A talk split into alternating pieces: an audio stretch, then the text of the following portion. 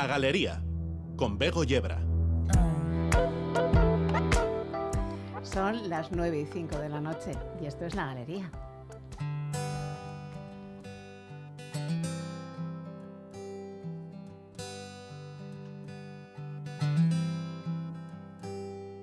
Mientras se está haciendo el café, bajo tu piel mi cama mi mundo entero va sobre tu piel. Hay bocas por comer. Suena Buena Fe, un dúo procedente de la provincia de Guantánamo, en Cuba. Nacieron en el último estertor del siglo pasado y fue en 2001 cuando grabaron su primer trabajo, con 12 álbumes a sus espaldas. Este último, este mismo año, se titula Morada. Están en plena gira europea y hoy recalan en Bilbao. Esta mañana se han acercado por los estudios de Radio Euskadi y han dejado para todos vosotros y para todas vosotras este café. Sé que voy como los días más bien árido, descuidado, ni meloso ni gentil. Y aunque me parta la vida en abrigarlos, en plural, pocas veces solo a ti, a los críos siempre, pocas veces solo a ti. Resulta que estoy necesitando que me bailes como el humo del café danza en el aire. Y calmos y a sorbos ir confundiendo si te estoy besando o te estoy bebiendo, no lo ves, pero soy más adicto a ti de lo que crees.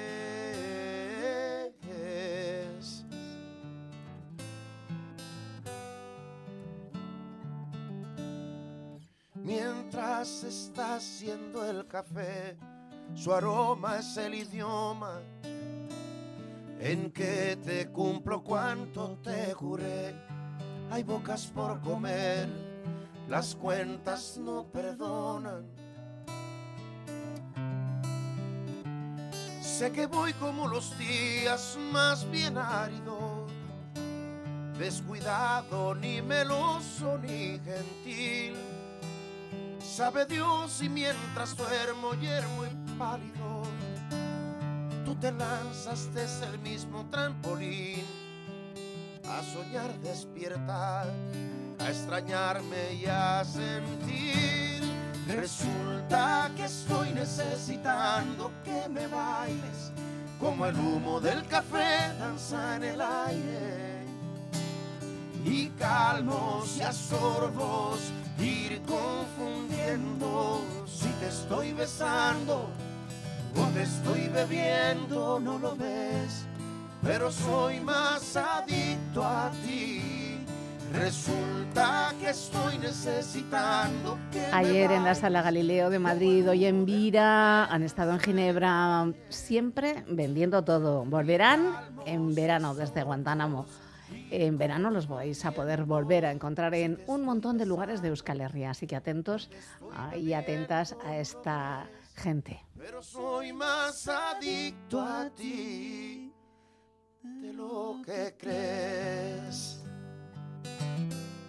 Y Parranda en la galería y además, como siempre, Fran Dolosor para traernos la actualidad. Unos días nos vamos de vacación, nos vamos de, de chango, como decíamos cuando éramos pequeños, ¿no? De mambo también. Otros de mambo. Y otros días pues nos ponemos un poquito más serios, que mira que es serio la vacación para nosotras y para nosotros, y nos ponemos un poco más serios y hablamos de actualidad. ¿verdad? Gabón, Begoña Gabón, de sí, en los últimos días eh, se ha hablado mucho de la vivienda, sobre todo de la nueva ley eh, de la vivienda, un tema que preocupa y mucho también en Iparralde, es una de las principales preocupaciones de los ciudadanos. Y de hecho, hace unos días, eh, vamos a recordar que miles de personas salieron de nuevo a la calle para reclamar una vivienda digna para todos y el fin de la especulación inmobiliaria, bueno, este segundo va a ser más complicado. Conseguir una vivienda es complicado desde hace mucho tiempo, desde hace décadas, pero la situación es cada vez peor. Vamos a recordar que en Iparralde una de cada cinco viviendas son eh, unas casas de veraneo. Estamos hablando de casi 45.000 viviendas. Qué barbaridad. Y esto, Begoña, representa el 40% mm, de las viviendas en Biarritz o San Juan de Luz. Es más de la mitad en, localidades como Guetari.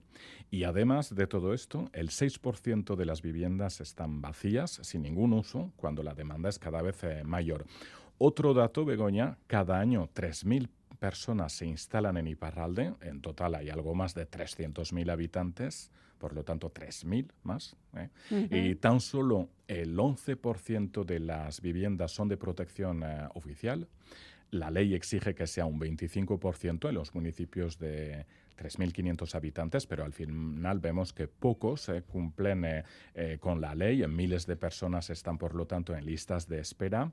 Estamos hablando de un territorio muy pequeño, 300.000 habitantes, decía, y una zona muy limitada. Son tan solo 30 kilómetros entre Endaya y Bayona en la costa, y luego son las landas, allí también con problemas, y unos 80 kilómetros hacia el interior. Por lo tanto, 30 kilómetros, 80 kilómetros, 300.000. Es un triángulo chiquitito, chiquitito. Sí, sí y entre, bueno, que son pocos kilómetros, decía, entre la costa y el interior, eh, en Suberoa, donde algún día te vas a instalar también. Bueno, a este paso no lo sé, con los datos que me sueles traer igual no. ¿eh? Bueno, el caso, como decía, es que la presión que existe desde hace unas décadas en el litoral se nota cada vez más también en las zonas rurales del interior y es el caso de Baigorri, por ejemplo, en la Baja Navarra, donde allí hemos hablado con Amaya, le escuchamos. Barnekaldean gero eta gehiago ikusten dugu ba, lujen baita ere etxe bizitzaren prezioak gora egiten dola eta izi gehik ezkagarri da. Ni naiz belaunaldi bat orain hasten dena gogotatzen zerbait erosi ez erosi behitu eta egia ezan ahi da konparatuz gure gurasoen egoerari nola guk baigojin beraz ez gira ere biahitzen itxasoari begira etxe bat erosi nahi balin badugu, beber dugula bizi guziko be, lana sakrifikatu, azkenean ez dugu hori izanen da gure bizitzako proiektu bakarra, etxe bat erostea bai gogin.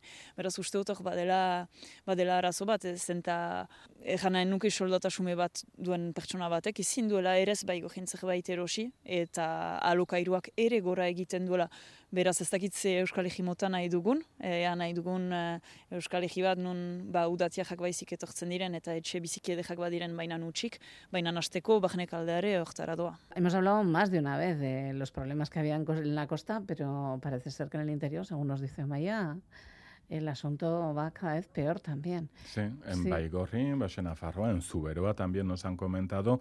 Y para hacer frente a este problema, algunos sectores, como la coalición de la izquierda Berzale y HBAI, han propuesto crear un estatuto de residente. En resumen, Begoña, es eh, si vives en la zona durante cinco años, ya puedes comprar una vivienda porque has demostrado a lo largo de estos cinco años que trabajas allí, en el territorio, y que no solo vienes a tomar el sol de vez en cuando. ¿no? Eh, la idea está allí, pero de momento no se lleva a cabo porque el gobierno francés asegura que es eh, inconstitucional y de hecho en Córcega el Tribunal Administrativo ha anulado eh, la medida de este tipo. Eso es que fue aprobada por la Asamblea Territorial, pero se presentó un recurso y el Tribunal Administrativo ha rechazado. Otra idea es limitar el número de viviendas turísticas, sobre todo a través de plataformas en Internet. La Mancomunidad Vasca de Iparralde ha adoptado una nueva medida eh, para limitar el número de, pisos turísticos eh, tras superar recursos ¿eh? Al final eh, entró en vigor el pasado 1 de marzo, está en vigor en 24 localidades en la costa labortana. Eh, se trata del sistema de compensación eh, establecido por la Mancomunidad del País Vasco. El objetivo es regular los alojamientos turísticos por el que se permite a un propietario el alquiler vacacional de su vivienda, ya sea principal o secundaria, solo eh, si al mismo tiempo saca para arrendamiento a largo plazo un inmueble similar y en la misma localidad. O sea, si tú tienes un piso Airbnb, Tienes que tener además otro piso que saques en alquiler pues para alojamiento para todo el año. Para todo el año. En marzo del año pasado fue aprobada por el 95% de los representantes de la mancomunidad. Claro que tiene sentido, pero lo que dicen es que incluso los promotores dicen es muy duro porque muy pocos lo pueden hacer, pero es que al final o empiezas con una legislación eh, muy compleja o, nunca vamos a resolver este problema que va creciendo. Es, que es un problema que va a ir creciendo porque, insisto, si algún día llega el TAF un poco más abajo, ¿no? el TGV un poco más abajo, pues eh, entonces la llegada de París en que en dos horas puedes estar en Iparralde, pues imagínate. Va a ser complicado. Va a ser complicado. Hace unos meses la decisión, esta normativa fue anulada, ¿eh? lo que provocó malestar entre numerosos vecinos y varias plataformas que luchan para garantizar el derecho a una vivienda digna para todos. Es el caso de la plataforma Bici, ha convocado varias concentraciones y sus portavoces aseguran que cuando ven que la sentencia pone en entredicho que aquí hay una crisis habitacional aguda, pues a ellos les parece que es un insulto para todas las personas que, duermen en sus coches, porque hay muchas, es eh, difícil saber cuántas exactamente, pero al parecer más de 150 solo en la comarca de Bayona, ¿eh? gente que trabaja en el hospital de Bayona, tenemos... Eh, ejemplos, o en instituciones públicas también, y nos cuentan que se han dado cuenta que, claro, sus compañeros de trabajo duermen en los coches, por la mañana eh, se duchan, por ejemplo, en la empresa antes de comenzar su turno,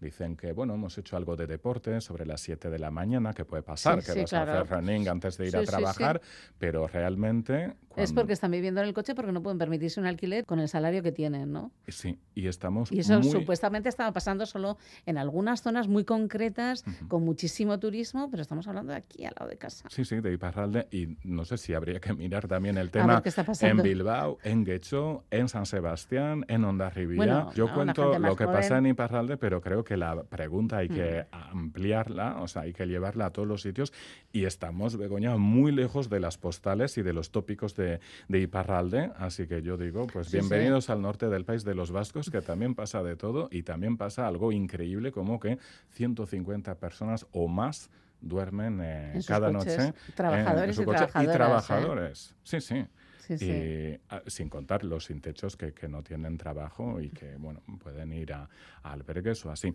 Vamos a recordar que existen casi eh, 20.000 alojamientos turísticos. En los últimos cuatro años el incremento ha sido del 130%. Claro, eso, es uno de los problemas. Claro, y los dueños pagan menos impuestos por tener esos pisos turísticos que por alquilar durante todo el año. Ahí también tendrían que cambiar la ley, aseguran muchos colectivos y numerosos cargos locales, pero eso se decide en París y además numerosas personas alquilan de forma ilegal únicamente de septiembre a junio. Luego dicen, eh, bueno, los inquilinos tienen que, abandonar estos hogares para que los dueños puedan alquilar a la semana. Claro, durante una semana cobran lo que te cobran durante, un mes el, resto del año.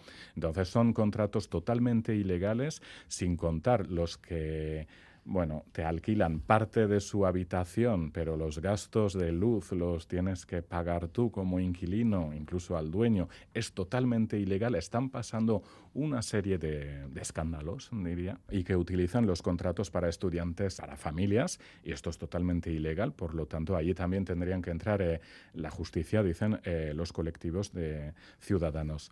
La plataforma ALDA, por ejemplo, desde hace meses lucha a favor de los derechos de los ciudadanos, quiere garantizar una vivienda digna para todos, quiere que se controle la actividad de, las personas que alquilan pisos turísticos.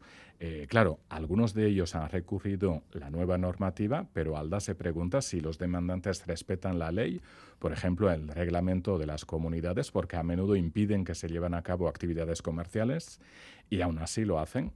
Claro, se saltan la ley por un lado cuando les conviene y acuden al tribunal administrativo cuando se sienten perjudicados. Así que nada, el colectivo ALDA ha hecho un llamamiento que todas las personas miren si se respeta bien la ley en cada comunidad. De hecho, yo lo tengo que hacer.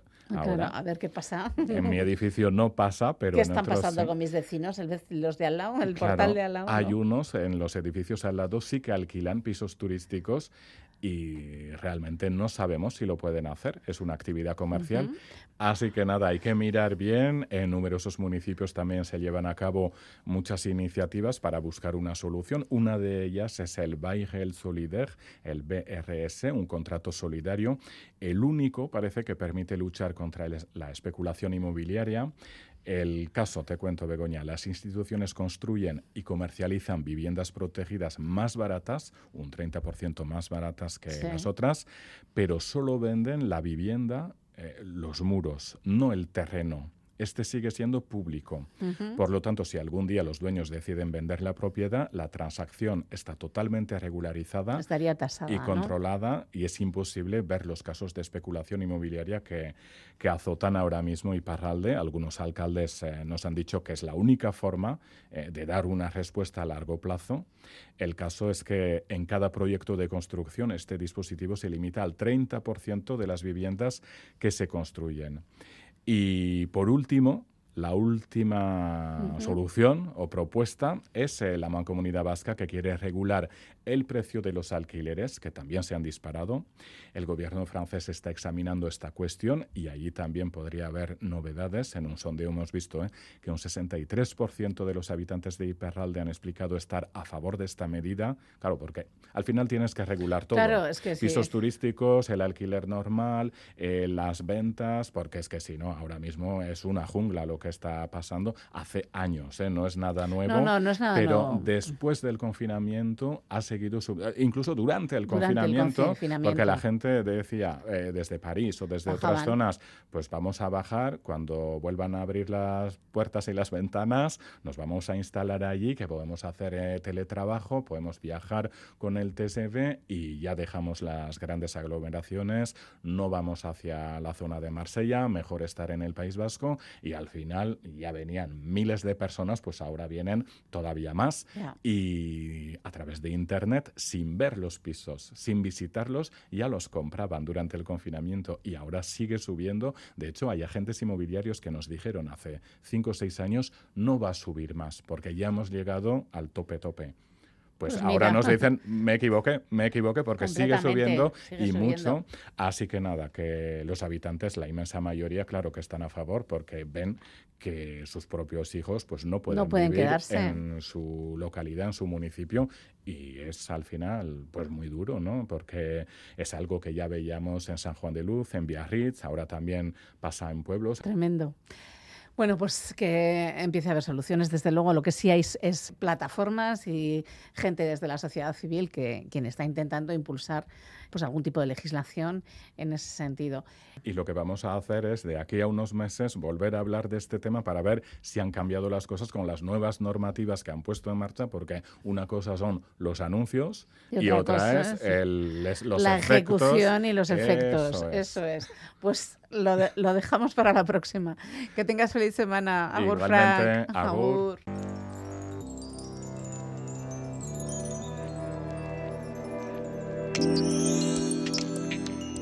La Galería, Territorio Europa.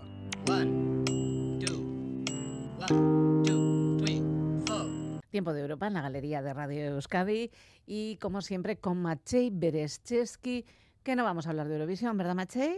No, hola, hola Begoña y hola a todos, buenas noches. Es otra Europa de la que vamos a hablar, vamos a hablar de las cosas que han pasado a lo largo de la semana y que tienen eh, como protagonista a la Comisión. Contanos, ¿de qué hablamos? Acabamos de celebrar una semana europea. El 9 de mayo, claro.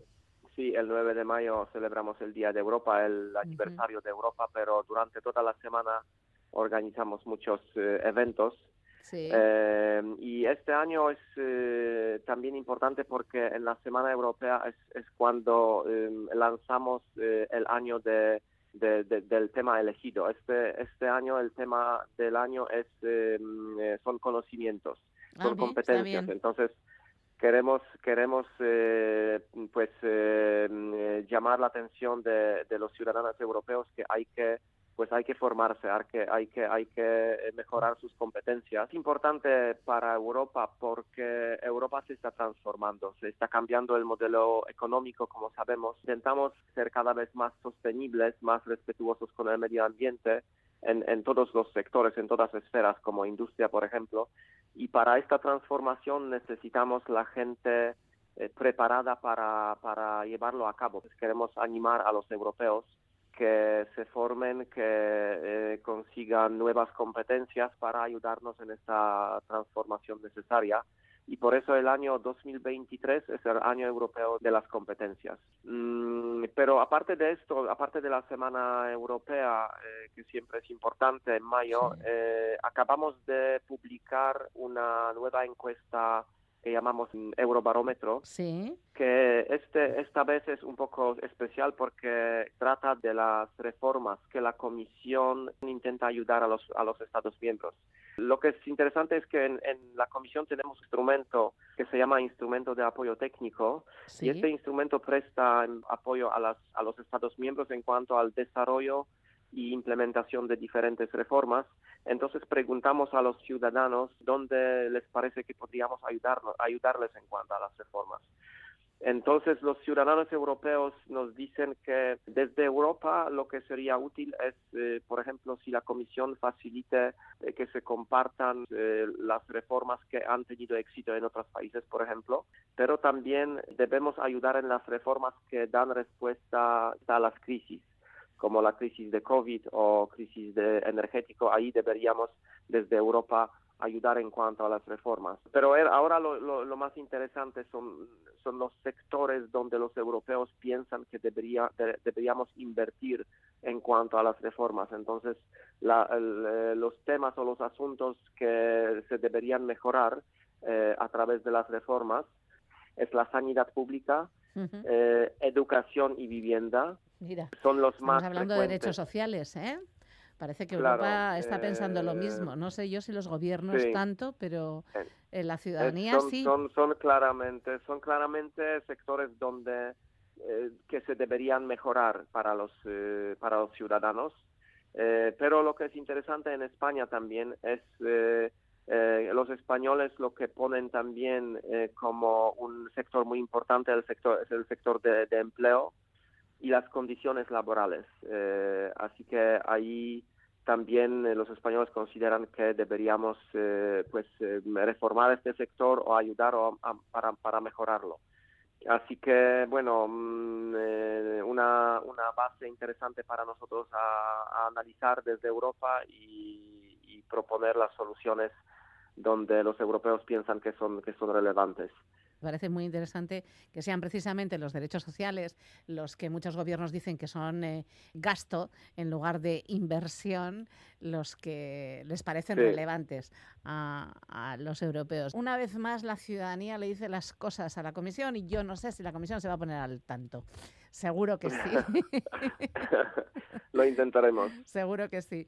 Machi que muchísimas gracias por estar una vez más con nosotras en la galería. Que tengas feliz semana. Muchas gracias, igualmente. Los colores de la música.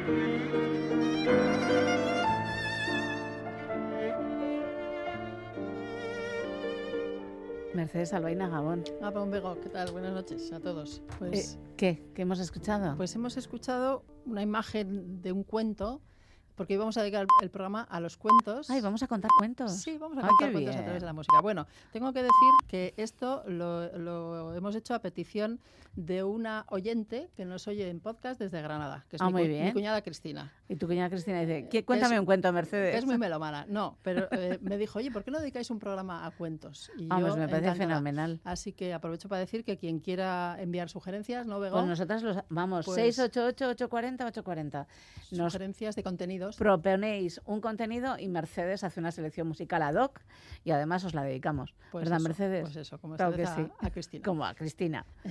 Cuñada Cristina. Bueno. es para ti. Pues eso, hemos empezado con una música de Schumann, que es una de sus imágenes de cuentos de hadas, que en este caso es una música para viola y piano, es una es un cuento, en este caso, muy lírico, muy poético, ¿no? muy sentimental. Se estrenó en 1853, esos últimos años él ya estaba pues muy mal, eh, mm. estuvo, como sabe casi todo el mundo, ¿no? con una enfermedad mental que le llevó ya pues a, estar internado hasta su muerte y estos eran sus últimos eh, coletazos de lucidez. Y escribió esto, lo estrenó su mujer al piano y lo estrenó Joseph eh, Vasilevsky, que era, eh, fue después su primer biógrafo, era viola, en este caso tocó la viola con su mujer, y, fue su primer biógrafo, era musicólogo también. Y bueno, hemos empezado así, eh, con un cuento de hadas, con un color un poquito más sentimental, ¿no? Sí. Pero bueno, hay otros cuentos de hadas. Vamos a seguir con uno un poquito más juguetón. Bueno, es un, es un cuento, es una de las danzas del Cascanueces de Tchaikovsky, que es una, bueno, una obra eh, basada en el Cascanueces de Hoffman, ¿no? que era un, cuentista, un autor eh, literario que gustaba muchísimo a todos los románticos. ¿no? Y bueno, pues esto, él lo que hizo fue un ballet, eh, la adaptación de, para el ballet es sobre estos cuentos es de Alejandro Dumas. Y bueno, pues en este caso vamos a escuchar la danza china, que, es, preciosa. Sí, es preciosa en su simplicidad, ¿no? Sí. Y bueno, es uno de estos ejemplos del el Tchaikovsky de vuelo corto y en el sentido de hacer piecitas cortas, ¿no? Eh, que en realidad está basada en un único tema, pero lo que está, en lo que va evolucionando es en, el color, o quizá lo más interesante es el color tímbrico, ¿no? Bueno, escuchamos un fagot, eh, escuchamos el pichicato de las cuerdas, escuchamos la flauta y después también se incorpora el carrillón, que es ese instrumento como el glockenspiel, ¿no? Entonces, una cosa que es como muy sencillita, ¿no? Eh, bueno, pues se llena de colores a través de, de esa paleta.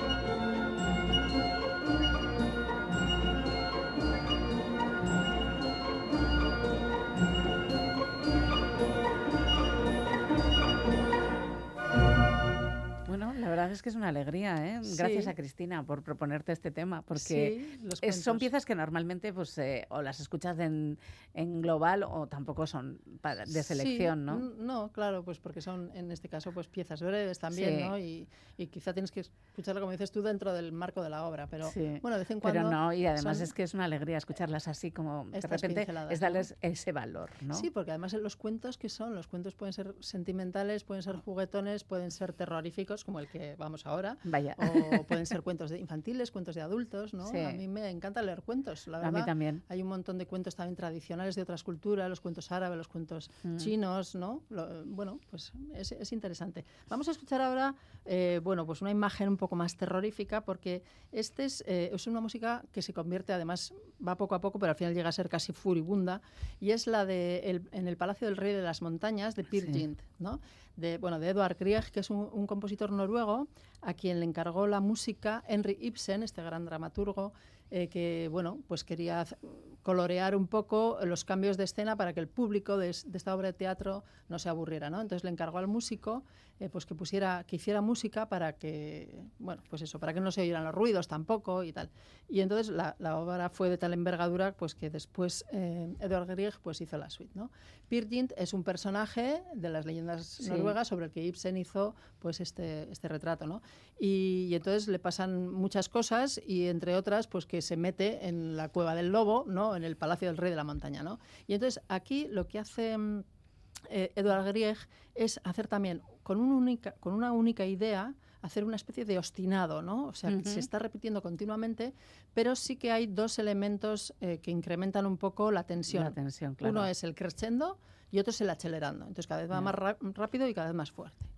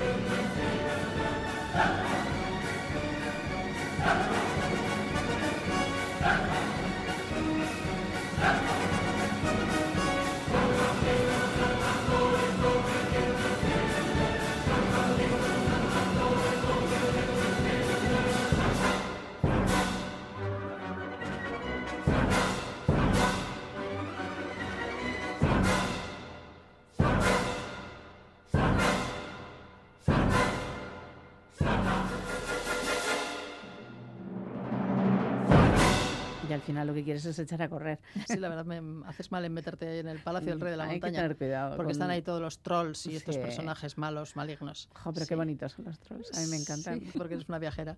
No, luego tengo un troll en mi casa. No del tamaño que me hubiera gustado, porque había los grandes eran mucho más bonitos, pero el mío es más pequeño. Y se llama Eduardo. Madre mía. Eh, claro, claro. Bueno, seguimos. Bueno, vamos, a, vamos ahora a algo un poco más delicado, más etéreo. Nos vamos con Ravel. Eh, que Ravel siempre fue un añorante de la vida infantil, de la vida de, los cuentos. Y escribió, bueno, pues una serie de piezas que llamó Mi madre la oca, Mamá Loa. Ay, sí. Sí, que es, es, fascinante. La verdad es, es, una música, bueno, la música de Ravel es, es fascinante en su elegancia, en su en su discreción, ¿no? en su calidad etérea. ¿no? Mm. Eh, me parece que es ciertamente sentimental, pero él siempre buscaba un poco la distancia. ¿no? Era un hombre que, que era muy discreto en sus relaciones con los demás, probablemente tímido o, reservado. Humilde. Sí, humilde, humilde también, sí. Y bueno, y escribió esta serie de piezas y se la dedicó a dos niños de 6 y 7 años que eran hijos de un matrimonio amigo, a Mimi y Jan Godebski. Y, bueno, pues la, obra primero la escribió para piano solo. Entonces vamos a escuchar una, bueno, para piano a cuatro manos en realidad. Vamos a escuchar una de las piezas eh, en esta versión de, piano a cuatro manos, porque después él la orquestó. Y vamos a escuchar una piecita que él llamó La Ideronet, emperatriz de las pagodas. Y entonces la Ideronet es como un nombre, pero en realidad es como a veces se traduce como feuchita, ¿no? O sea, es como una emperatriz de las pagodas que es en realidad pues una, un, personajillo pues eh, feucho, no es, no es mm, como una emperatriz de las pagodas, pues puede sonar como exuberante, exótico y, bello, ¿no? En este caso no, y es un personaje como entrañable y el lenguaje que, que para dibujarla usa Ravel es un lenguaje que nos suena un poco orientalizante, ¿no? Con esas escalas que suenan un poco a música oriental.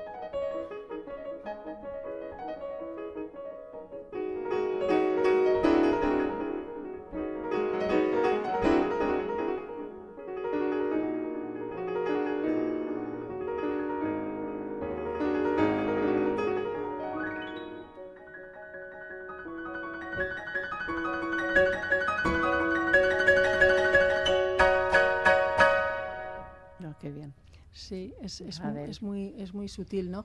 Bueno, he, puesto una versión que quizá no es la que más me gusta, pero me parece que tiene su gracia, porque son Marta Argerich y Lang Lang, que son dos, dos, grandes del piano, ¿no? Quizá hay versiones que son un poquito más intimistas, estos son, tan, son tan grandes que, que, que, no pueden reservarse, ¿no? Pero, pero me, ha, me ha gustado porque me parece que eso, que demuestra también cómo a estos grandes personajes del piano les gusta tocar también estas cosas de vez en cuando, porque todos llevamos un niño dentro, ¿no? no sí, entonces, por lo menos no debiéramos perderlo. No, y entonces, bueno, pues creo que lo disfrutan también, así que... Sí, aparte que Lan Lan además hace no demasiado ha tenido un niño, un bebé, y, bueno, y está muy emocionado con eso. Ha tenido unos cuantos, ya tendrá nietos también. También. pero ahí sigue en forma, ¿eh?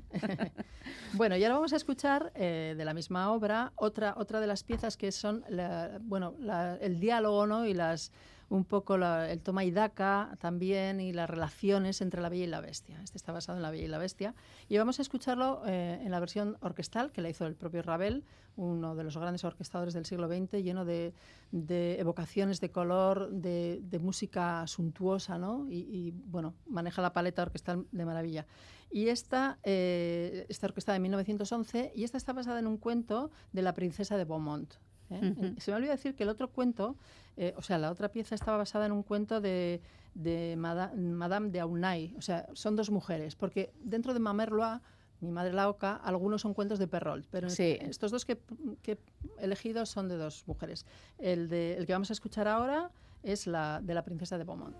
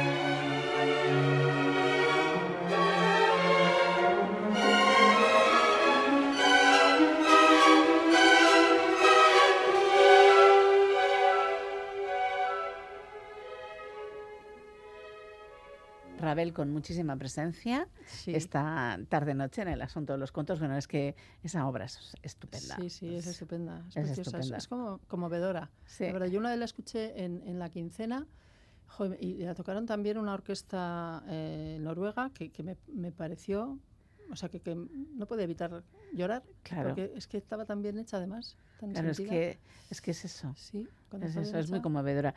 Pues muy bien, muy bien, vamos con Ravel y dejamos Ravel y nos vamos con otro cuento, otro, otro Sí, vamos con Rossini eh, y su Cenicienta. Cenicienta es un, bueno, es un, en realidad es un cuento que ha surgido en muchas culturas, ¿no? De tradición oral y escrita. La versión que conocemos mejor es la de Perrault, ¿no? Sí. Y vamos a escuchar el final de este cuento, eh, que es cuando ya Cenicienta, el personaje de Cenicienta, que en esta ocasión es Cecilia Bartoli, eh, dice, nunca más junto a la lumbre, triste y sola, cantaré. Mi largo padecer ha sido un relámpago, un sueño, un juego. Y en realidad Rossini eh, bueno, esto es un área acrobática, no como las áreas del bel canto que él escribía, pero también juega un poco con esa idea de lo que dice ella, ¿no? que, ha sido como un relámpago. Entonces parece que relampaguea también su voz. Y el coro eh, le apoya un poco diciendo, todo cambió poco a poco, deja al fin de preocuparte.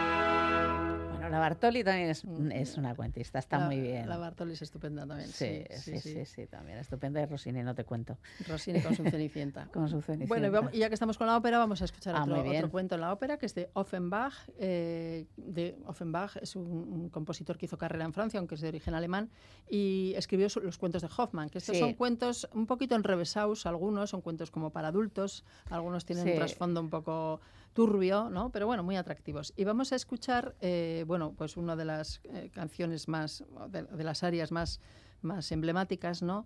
Eh, que es lo que está diciendo la cantante, que es Edita Gruberova, una soprano lírica estupenda, bueno, que lo hace de maravilla, dice que las, eh, las aves en, las ramas, en los cielos, el astro diurno, y todo habla a la joven de amor, ¿no? Los pájaros y, el sol en el cielo. Y esta es la canción gentil, la canción de Olimpia. Eh, tenemos que fijarnos también en la orquestación sutil, porque oímos a la flauta, oímos el arpa, la flauta es un poco el eco del pájaro, ¿no? Oímos el triángulo y, bueno, pues es una cosa preciosa y la voz de ella.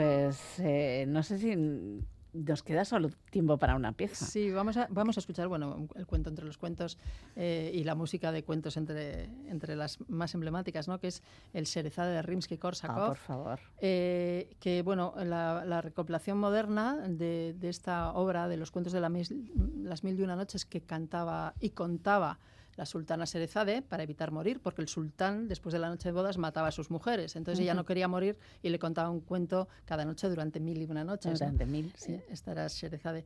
Y la primera compilación moderna es de la edición es del 1835 en el Cairo, ¿no? Y esta es en la que se basó Rimsky-Korsakov. Y vamos a escuchar uno de los cuentos, entre los cuentos, que es el Simbad, El mar y el barco de Simbad. Entonces empezamos oyendo al mar en esta, en esta música y después oímos la voz de Serezade, que a lo largo de la obra es el violín. Y es el violín que dice, ahora voy a contar un cuento sobre tal cosa. Y en este caso es el cuento de Simba del Marino. Pues bueno, adentrándonos en el mar, que a Mercedes es una cosa que le gusta mucho. Mucho. Nos vamos. que tengas feliz semana, Mercedes. Feliz semana, La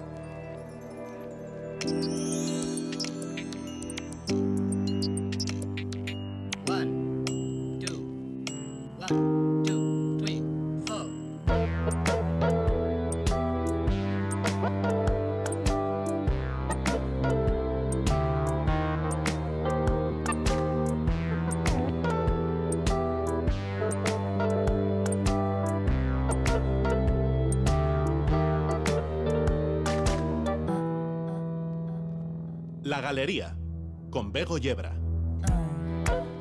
Cinco minutos y medio sobre las diez de la noche continuamos en la galería de radio de Euskadi.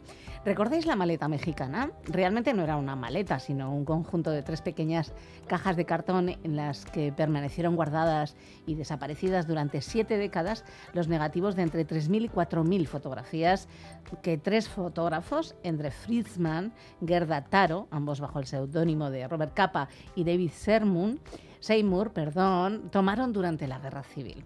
Bueno, pues la historia se ha repetido, pero esta vez en Urrechu. La historia nos la va a contar Idoya Jauregui, pero antes un poquito de Nacional que tiene nuevo tema.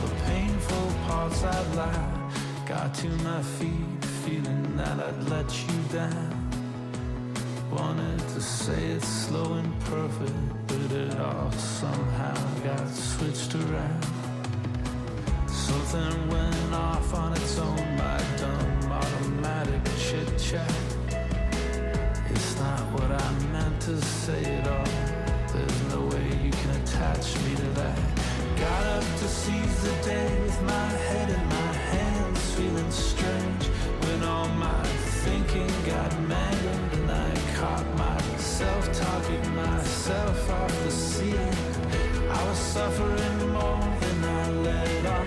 The tropic morning news was on. There's nothing stopping me now from saying all the painful parts I.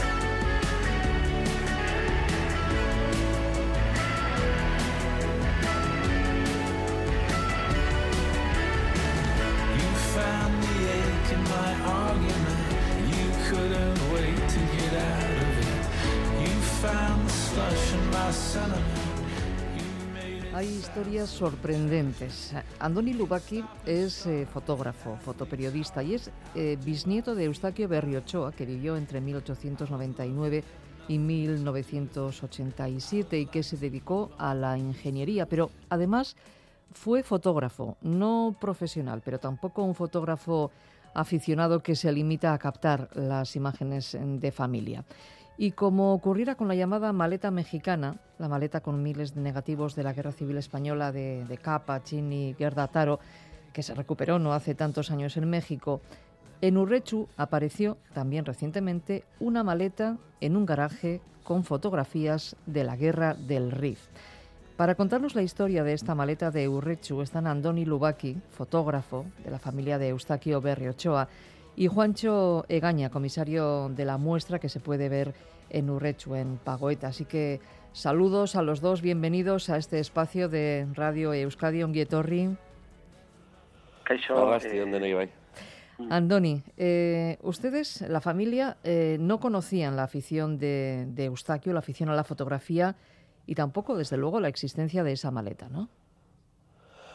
No, bueno, tengo que decir que Eustaquio en realidad no es mm, bisabuelo mío, sino que, bueno, es el hermano de, el segundo de, o sea, es el siguiente hermano de mi bisabuelo. Pero bueno, por circunstancias de la vida, al final se tuvo que criar, mi abuelo se tuvo que criar bastante con, tuvo mucha relación, etcétera, por, también por la edad y todo, con Eustaquio. Así que bueno, tampoco es desacertado decir que soy, que soy bisnieto. Pero sí, no conocíamos. Eh, la, la, afición, no en mi familia nunca se habló, me dijeron que en algún momento que había algún Berriochoa que tenía una cámara ya a principios del siglo XX, que aquello, bueno, pues en un pueblocito como Urrechu, pues era, era, era bastante notable. Y, y, bueno, pues la sorpresa fue que en el 2016, estando yo encima precisamente trabajando en el RIF, me avisaron que, bueno, que estos negativos existían y que, y que encima eran de algún berriocho. En ese momento no sabíamos, no sabíamos quién era exactamente y, eran también fotografías hechas en la, en la guerra del Rif. En 1923. Cuánta casualidad, Andoni. O sea, alguien de la misma familia, tres, cuatro generaciones eh, más tarde, está en el mismo sitio que el bisabuelo, vamos a considerarlo así, y haciendo fotografías también, Andoni. Pues sí, eh, pero sin embargo creo que yo que, las casualidades no, no, no, no existen y, bueno, eso en, estos últimos años lo estoy viendo cada vez, cada vez más claro. Eh, pues casualidades o no, eso sí llegó a, a, mis manos y encima, bueno, pues no solamente que llegaron las fotos, sino y, fueron las de, las de las de Eustaquio, sino que también encontramos bueno, más fotos en un álbum perdido de, de mi abuelo Valentín. Y eran fotografías de la guerra civil, de estando el preso, incluso alguna que otra foto en el, en el frente del batallón Loyola. Y todo esto, bueno, pues no hizo nada más que, que avivar mi curiosidad por, por mis antepasados. O sea que hay un eh, hilo conductor desde la generación de su bisabuelo y hermanos hacia hasta ahora, en relación con la, con la fotografía. Pero vamos a volver a esa, a esa maleta, porque es curioso que en una maleta que ha estado tantos años en, en un garaje de, de Gurrechu, ¿por qué? ¿Por qué ha estado esa maleta allí eh, guardada? Porque no era, una, no era un garaje de la familia tampoco.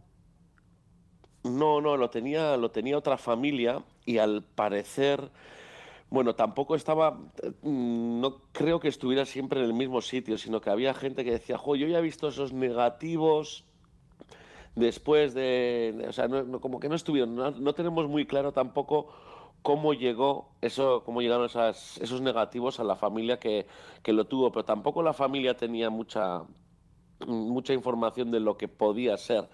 Entonces yo estuve, bueno, eh, después de que me dijeran de que esos negativos existieran, existían, estuve hablando con el, bueno, pues con el, con el hombre que, que los tenía y, me dijo, no, no, o sea, eso cógelo porque, porque son tuyos y aparte mi madre también me dijo que eran de un Berriochoa, etcétera, entonces yo no te preocupes que te lo voy a, que te voy a dar todo lo que tenga.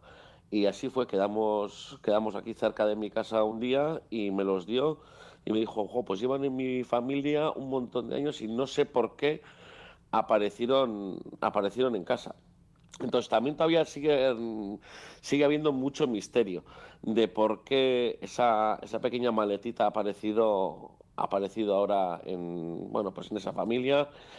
Y, y, sí, pues ha sido mucha casualidad, permítame otra vez utilizar la palabra casualidad, aunque no crea que, que exista mucha, pero que se hayan mantenido, porque es, un material, como, como una vez estaba hablando con Juancho, es un material que es mm, de glicina y la glicina con el tiempo, bueno, pues se convierte en explosivo, no hay tampoco mucho material, porque recordemos que los negativos que han llegado a nuestro tiempo o que utilizábamos nosotros eran de gelatina de plata, las de blanco y negro, y no hay mucho material a nivel español, diría Euskadi no creemos, no sé, no, no tengo constancia de que haya material de aquella época de glicina que se haya salvado, porque es un material que con los años se convierte muy, muy sensible a los cambios. Es, ha sido totalmente un milagro que hayan resistido, bueno, este año eran 100 años, pero sí, es, una, es un milagro.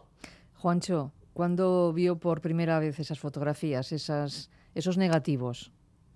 Pues eh, eh, recuerdo que Andoni en el año, creo que fue en el año 2021, en el transcurso de una exposición que había en el Museo de San Telmo eh, sobre eh, Koch, Sigfrido Koch Benguechea, un fotógrafo que había estado alemán, afincado en Donosti y que había estado en la guerra civil y había hecho cosas de la guerra civil. Y bueno, pues viendo la exposición, y Andoni también dio una conferencia, pues me comentó la existencia de esos negativos, ¿no? Y claro, la verdad es que mi interés fue instantáneo el poder eh, verlos y, rápidamente Andoni pues me, enseñó el álbum que contenía esos negativos y las fotos ya que estaban eh, digitalizadas, ¿no? La verdad es que la sorpresa fue mayúscula, ¿no? Porque eh, primero la juventud del propio fotógrafo, estamos hablando 24 años. En segundo lugar, el tipo de imágenes que, que saca, ¿no?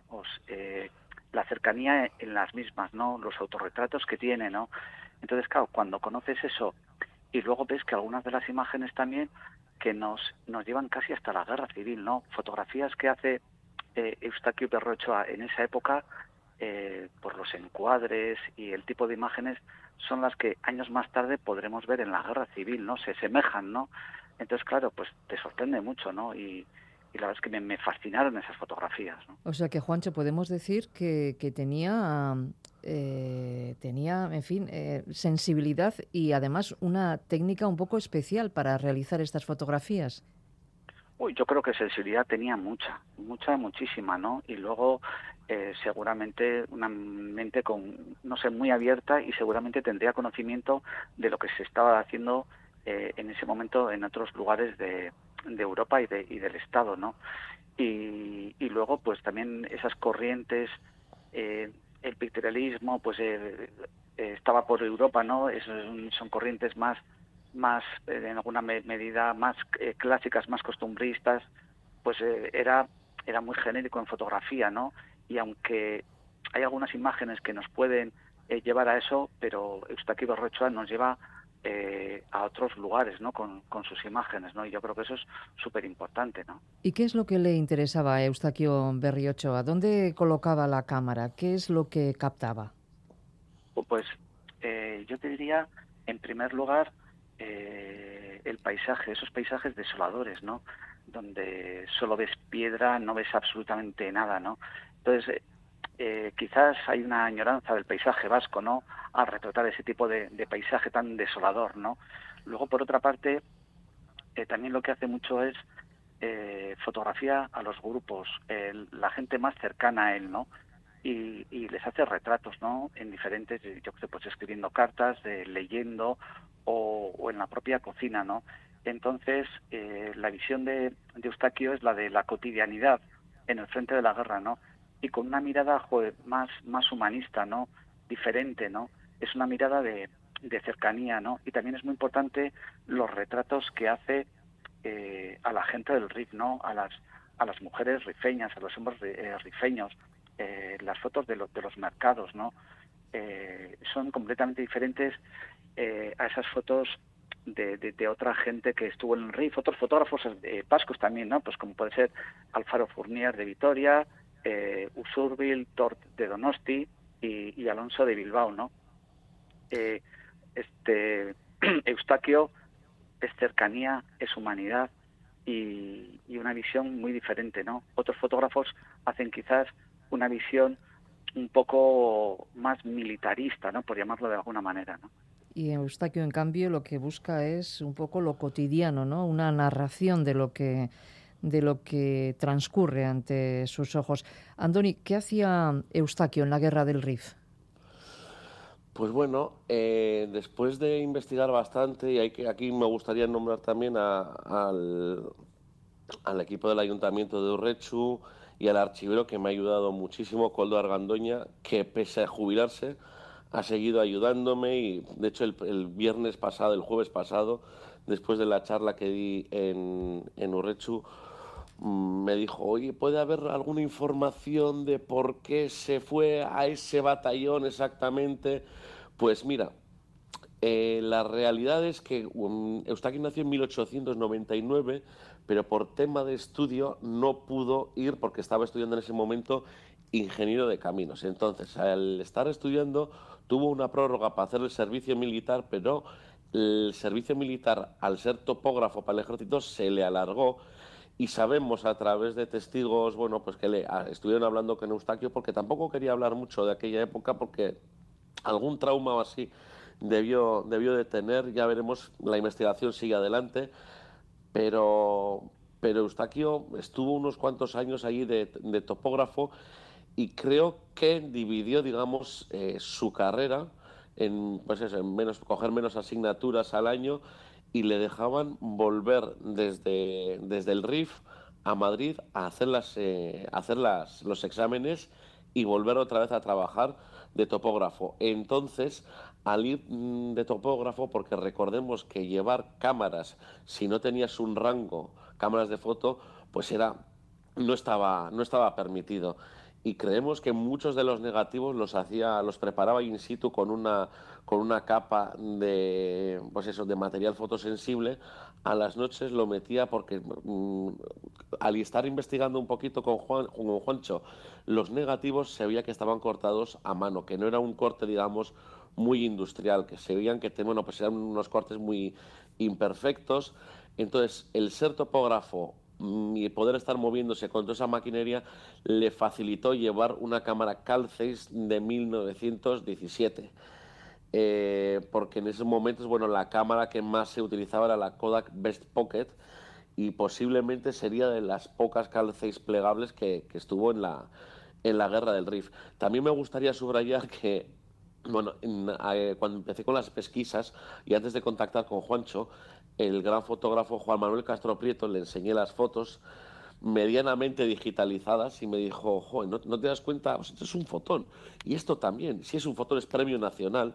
Y me decía, pues esta foto y esta y esta y unas cuantas se parecen un poco a las que tú sacas, movidas, fotos desde dentro, con, una, con un viñeteado natural que va buscando imágenes y retratos como muy, muy pues sí, Juancho coincidirá conmigo que para sacar la foto a, los niños, en vez de sacarles un contrapicado, les, se ponía a su altura, se ponía a la altura de los ojos.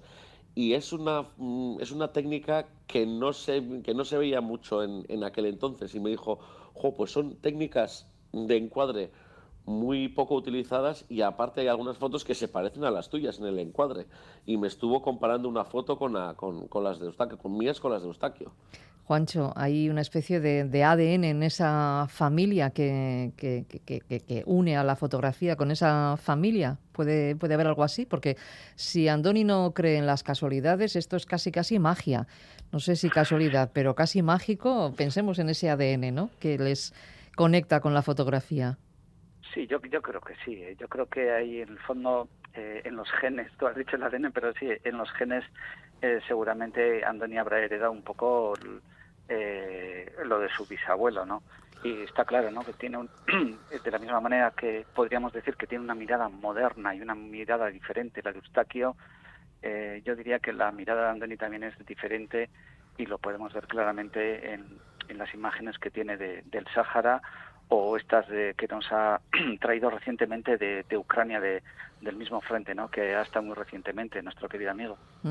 Andoni, eh, esa primera cámara fotográfica que tiene que tiene Eustaquio Berriochoa, eh, ¿llega a la cámara, a la fotografía, por sus estudios de ingeniería, por su trabajo como topógrafo?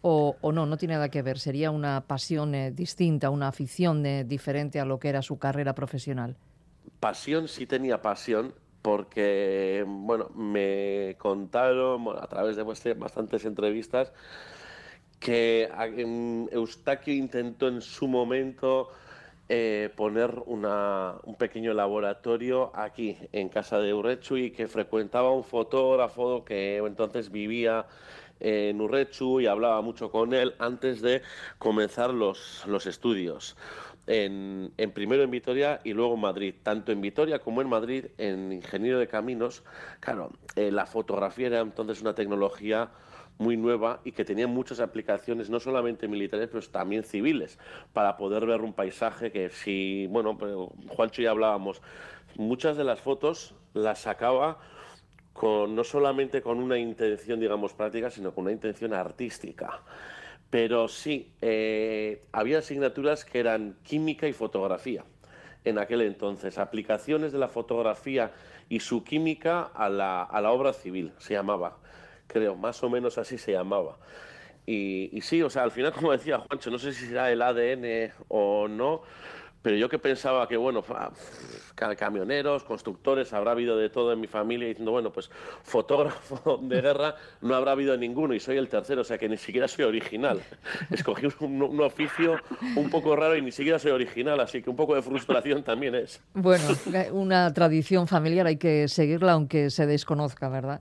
¿Y por qué ocultaría Eustaquio a la familia la existencia de esas fotografías, Andoni?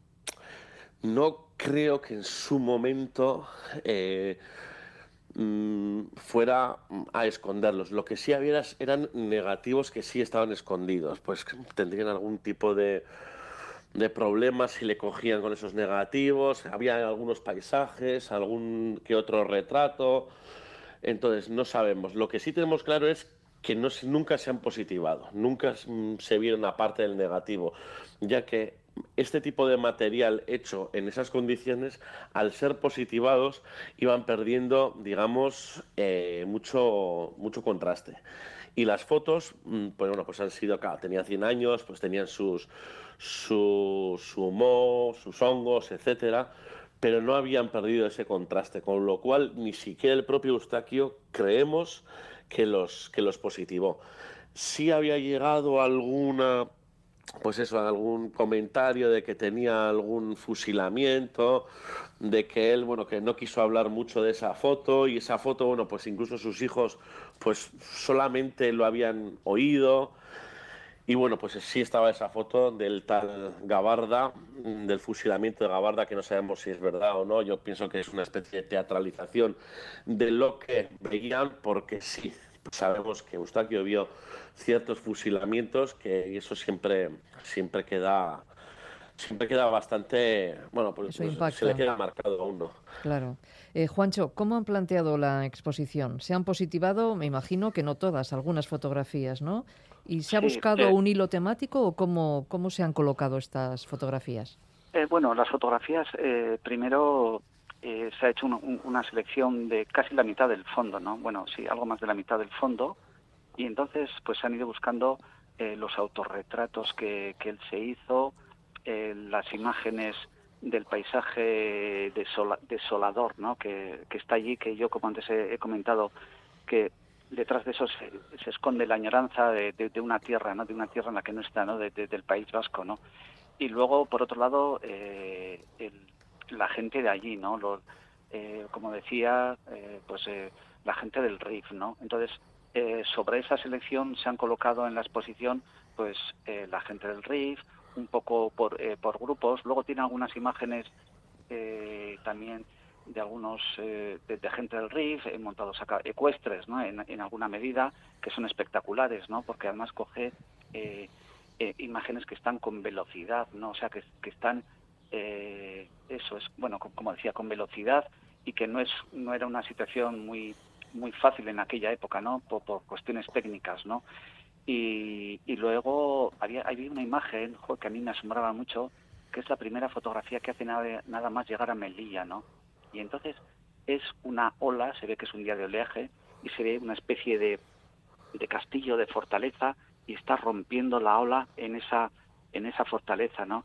Y entonces, joder, a mí me recuerda un poco esas imágenes que tenemos aquí en Donosti del Paseo Nuevo, ¿no? También otra vez vuelvo a esa añoranza de país, ¿no? De, de, ese paisaje que ha perdido eh, en un momento dado de su vida y ahora está trasladada eh, al RIF, ¿no? Entonces, bueno, pues querer un poco eh, ese, ese recuerdo, ¿no? Esa añoranza de país, ¿no? Yo creo que también lo refleja, ¿no? ¿Se han incluido algunos textos en la exposición? Sí, sí. la verdad es que para, para un poco aderezar la exposición y para eh, que el espectador pudiera en alguna medida se pudiera centrar y pudiera y pudiera ver qué es lo que estaba sucediendo en ese momento, pues eh, hablamos con, con Clemente Bernard, es un fotógrafo natural de, Iruña, afincado en Madrid, y que conoce también un poco eh, los entresijos de lo que es la fotografía de, de, conflictos, ¿no? el propio eh, Andoni Lubaki, que también tiene un pequeño texto de introducción, y luego Carlos Trutuza, que tiene una visión, eh, que también, bueno, una visión crítica y conoce muy bien los entresijos de, de la fotografía de, de, conflictos, ¿no? Y como no, este, Joseba Sarrenendía, eh, que, que, escribió en el 2010 eh, una obra memorable, ¿no? Y entonces, eh, bueno, pues hemos recogido en esos textos un poco eh, la situación, la visión que tienen ellos de lo que fue la guerra del, del Rif. ¿no? Una historia verdaderamente interesante, una exposición que, nos, que nos abre la, el interés.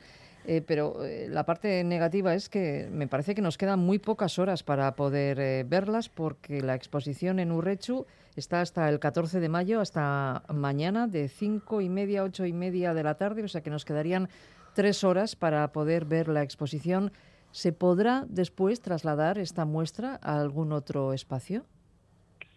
Bueno, pues eh, estamos en estos momentos en ello, ¿no? Y entonces eh, podría llegar eh, a Bilbao y algunas otras poblaciones del País Vasco, ¿no? Pero de momento estamos un poco en conversaciones, ¿no? Porque ha suscitado muchísimo interés, ¿no? tanto interés que igual hasta eh, de Santander eh, iban a iban a, venir a ver la exposición esta semana porque igual les pudiera interesar no eh, poderla llevarla allí también no bueno pues esperemos bueno decir también Juancho que, que ha venido gente desde Tudela y Zaragoza a verlo, pues eso, gente muy interesada en esa época de, de, de, la historia del Estado y ha venido gente de bastante lejos por la por el interés que ha suscitado. Así que yo creo que también al final sí es una pena que mañana se termine, pero, pero yo creo que sí se verá en algunos otros, otros sitios. Bueno, que se alargará su, su presencia, la presencia de estas fotografías en espacios eh, públicos a los que podamos eh, acudir para disfrutar, como decíamos, de esta eh, muestra interesante y de esta historia que nos ha atrapado.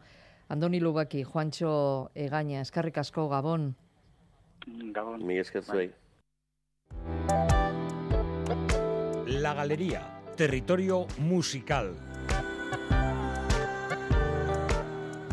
Sí, el territorio musical del jazz, habitado casi cada sábado, porque no todos, pero casi cada sábado, por Miquel Gastañaga y además que es presente eh, continuo en su vida, ¿no? Sí, sí, yo, yo, estoy muy a gusto habitando este territorio. ¿eh? Sí, ¿verdad? El territorio del jazz. aquí me ¿Dedicas todo tu tiempo musical al jazz o no? No, no, que va, que va. Eh, es que yo creo que eso es casi imposible. O sea, hoy en día los músicos nos, tenemos que dedicar a, mil cosas, a un roto y a un descosido. eh, pero bueno, esta es la música que, que realmente más me gusta y a la, a la, que más neuronas le dedico. Sí, bueno, pues eh, en esa dedicación tenemos también este tiempo en la galería, así que fijaos, todas las neuronas, todas las de Miquel Gastañaga están dispuestos, indispuestas ahora mismo para enseñarnos algunos de esas grandes lecciones que nos hace cada sábado. Bueno, vamos a ver, vamos a ver cuántas neuronas quedan activas por ahí. Seguro alguna, alguna sola haciendo cri, cri, cri por ahí, ¿no? sí, seguro. bueno, entonces vamos a hablar hoy de jazz, pero de jazz relacionado con la medianoche. Ah, ¿Qué muy te bien, me parece Ya estamos llegando casi al horario este nocturno, ¿no? Sí. Pues vamos a, vamos a extenderlo hasta la medianoche. Entonces la medianoche eh, es como un momento muy mágico del día y ha inspirado a muchos artistas de, de, de, de muchas índoles Sí. y también músicos y también músicos de jazz, ¿no? Eh, entonces vamos a escuchar temas esos relacionados con eso. Y el primero es Midnight Mood, que es como qué siento en la medianoche, ¿no? ¿Qué, qué sentimientos me, me transmite? Y esta canción eh, la vamos a escuchar tocada por Michael Brecker. Y a él, pues parece ser que lo que le transmitía era la, la tranquilidad, ¿no? La tranquilidad que serenidad. la serenidad de la medianoche. Eh, con el sonido del saxo tenor, así como muy notas largas y tal, y, y también la batería, pero la batería no, no agresiva, no enérgica, sino con escobillas, Con todo escobillas, qué como sí, bonito. muy meloso todo ese sonido, ¿no? Y bueno, es una canción eh, que Michael Brecker la grabó en el 2001, eh, pero el original era mucho más antiguo, era de Joe Zawinul, eh, del año 66. Y luego hay versiones de Wes Montgomery, de, de Bill Evans, hay varias versiones que sé que te gusta. Mucho. Y bueno, este disco de Michael Brecker él lo dedicó entero a baladas. Mm, baladas de Irving Berlin, de Herbie Hancock, de Stevie Wonder, también de James Taylor, bueno, de Gershwin, de Pat Metheny, de un montón de gente. ¿no? eran baladas ajenas que él las, las pasó un poco por su filtro y, y bueno, pues él nos presenta aquí esos sentimientos de la medianoche con Midnight Mood.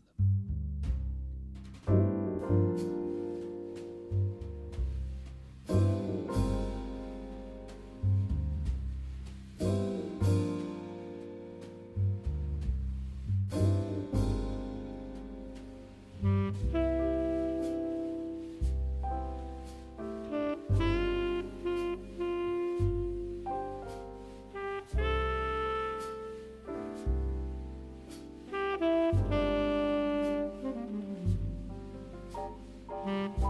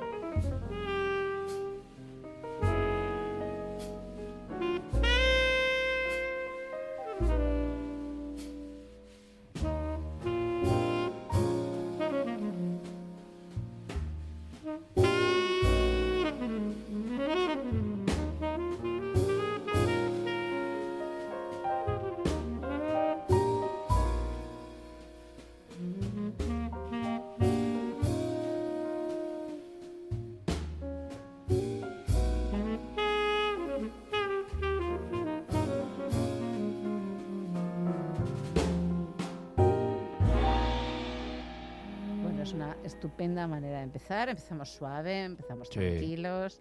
Eh, ya llegarán otros momentos, ¿no? Sí, sí, sí. ya verás. Bueno, ahora pasamos a otro tema, eh, Round Midnight. Sí. que era un original de Monk del año 44. Sí, esta sí me suena. Luego eh, Monk lo hizo en, versión instrumental, en piano, pero después con, hubo una aportación posterior de, de, una letra de Bernie Hannigan y versiones miles, ¿no? De, pues, de Dizzy Gillespie, de Miles Davis, de quien quieras. La cuestión es que eh, lo que evoca este tema respecto a la medianoche es la melancolía un poco, ¿no? Cuando llega ese momento de la medianoche que, que, tú ya te quedas despierto y eres el único que estás despierto en la casa y los que somos un poco noctámbulos sabemos, sabemos esto, ¿no? Sí. Y te empiezan a venir pensamientos del, bueno, de recuerdos del pasado, ¿no? Y, y bueno, pues eh, aquí es como esa añoranza de tiempos mejores, ¿no? Esta Betty Carter pues va a cantar eh, durante el día estoy bien, eh, pero cuando va llegando la medianoche me, me, van viniendo como malos recuerdos, ¿no? Los recuerdos de tristeza, de discusiones que tuvimos que están aún sin resolver y estas cosas, ¿no? Eh, un tema pues muy, muy melancólico y bueno, con la música original de Monk y esta aportación después posterior de la letra.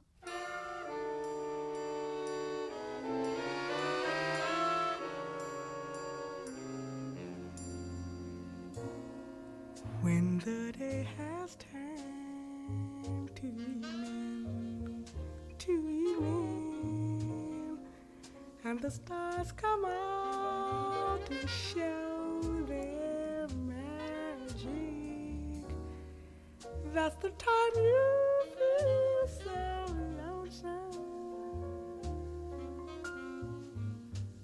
It's so strange and it's blue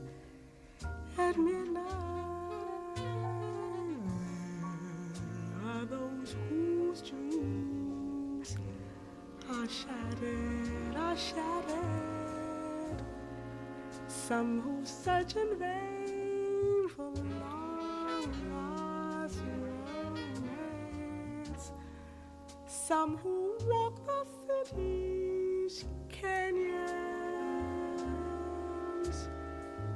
hoping they'll get one more chance. When your life seems it's not for pleading.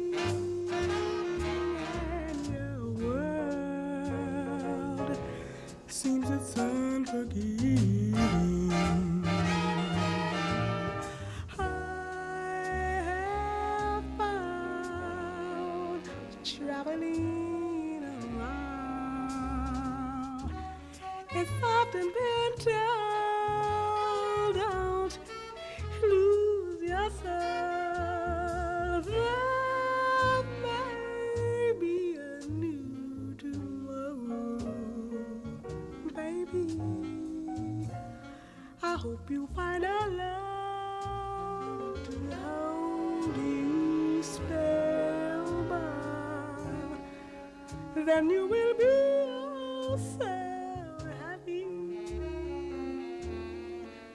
when our midnight comes around. I cannot tell you what it's like to have someone that you could really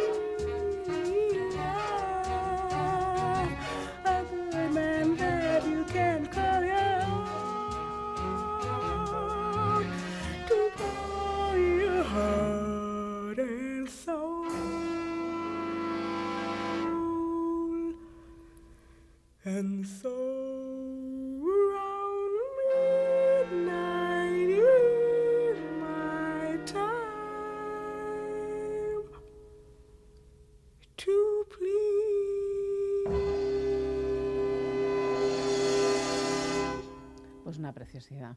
Sí, es, bueno, otros sentimientos posibles, ¿no? De, de la Sí, bueno, es que te puede provocar todos, incluso susto, eh, Sí, que bueno. seguro que nos lo traes en algún momento. Eh, no, hoy ¿No? no vamos a hablar de, no. de esa medianoche fantasmagórica, digamos, de, de Halloween. No, hoy no vamos a hablar de esa. Pero, pero existe también, claro, por supuesto. Hay, hay también como esa magia, ¿no? Esa, esa cosa Sí, misteriosa. Las de- sombras, sobre todo las sombras, ¿no? Claro. Eh, ese, ese miedo que tenemos a las sombras que generan, bueno, generalmente son las luces naturales las que van generando esas sí. sombras, que sin embargo, en un momento determinado, bueno, pues eh, te ponen en tensión completa, La explicación razonable es como muy sencilla, ¿no? Muy, muy racional, pero, pero, claro. pero hemos visto demasiadas películas. Eso es, lo, que sugiere, ¿no? Lo que... Pues mira, también La Medianoche tiene un toque poético, ¿no? A veces eh, también inspira en ese sentido de, bueno, cosas que, que no son reales, ¿no? pero que son nuestra imaginación, pero en el, sentido de, lo bello. ¿no? Eh, entonces aquí vamos a hablar de este tema que se llama Midnight Sun y nos lo van a interpretar Ella Fitzgerald cantando y Oscar Peterson al piano en un disco que hicieron juntos que se llama Ella y Oscar, muy fácil de acordarse, eh, del año 75. Y en este caso no están solo ellos dos, sino también hay un acompañamiento de contrabajo de Ray Brown, que la gente siempre dice, bueno, es que no escucho el contrabajo, no sé lo que está haciendo, solo oigo bum, bum, bum por ahí por el grave. Bueno, pues aquí si nos fijamos en lo que hace Ray Brown, es, importante su aportación, ¿vale? Es, añade mucho a esta, a esta poesía de, la medianoche. Y entonces, eh, bueno, la canción es, un original de mucho más antiguo, del año 47, de Lionel Hampton, el vibrafonista. Y después hubo una aportación de, una letra y, el letrista sí que aportó toda, toda esta poesía, ¿no? Eh, y dice la letra, pude ver el sol de medianoche cuando me abrazaste, las nubes de alabastro, la lluvia de plata, la música del universo. Vaya.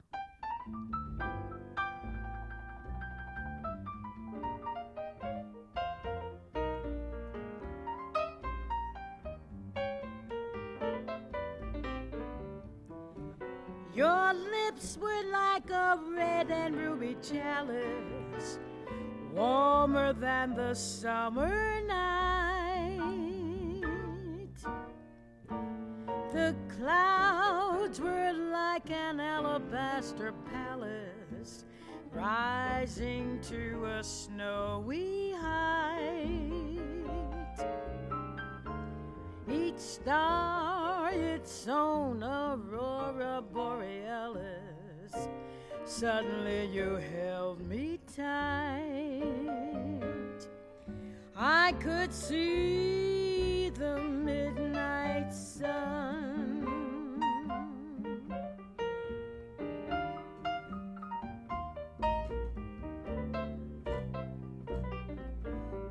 Can't explain the silver rain that found me, or was that a moonlit veil? the music of the universe around me. Or was that a nightingale? And then your arms miraculously found me. Suddenly the sky turned pale. I could see the midnight sun.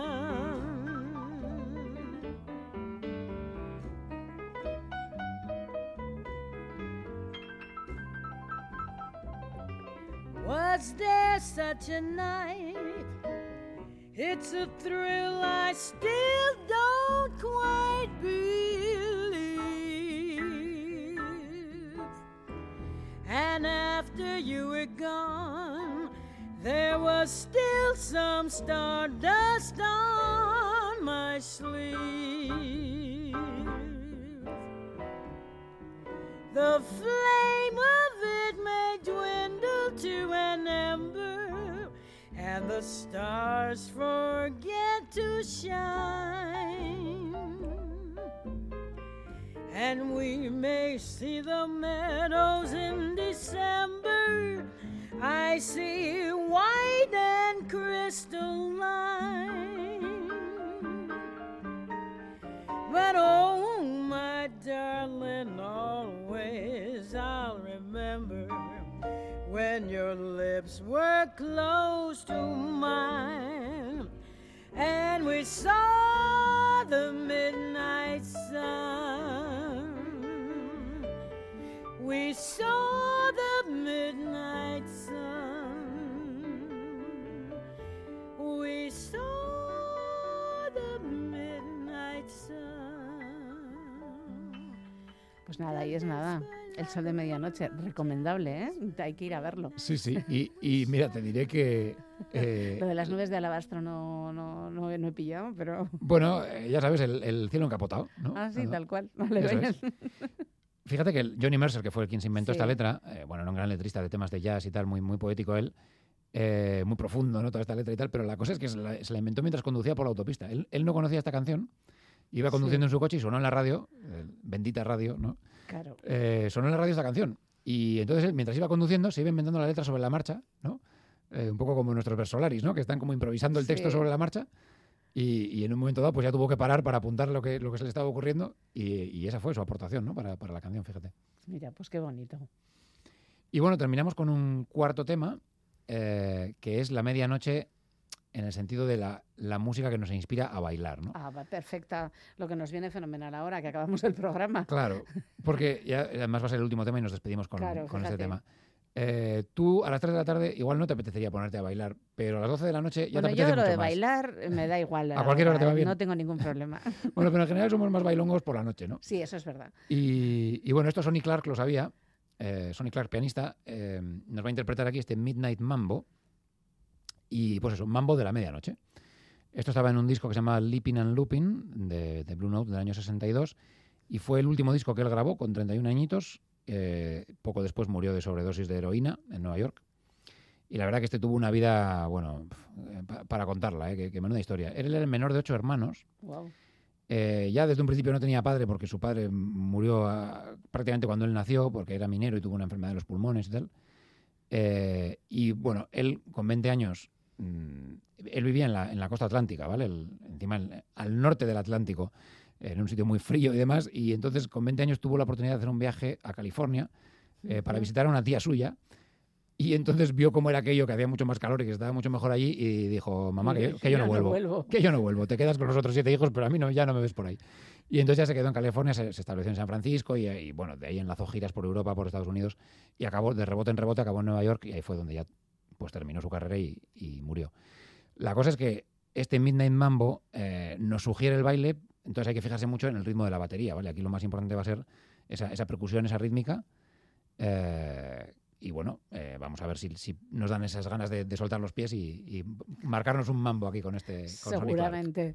Que tengas feliz semana. Feliz semana. Y a vosotros, a todos y a todas, será hasta mañana. Ahora, amigos y amigas.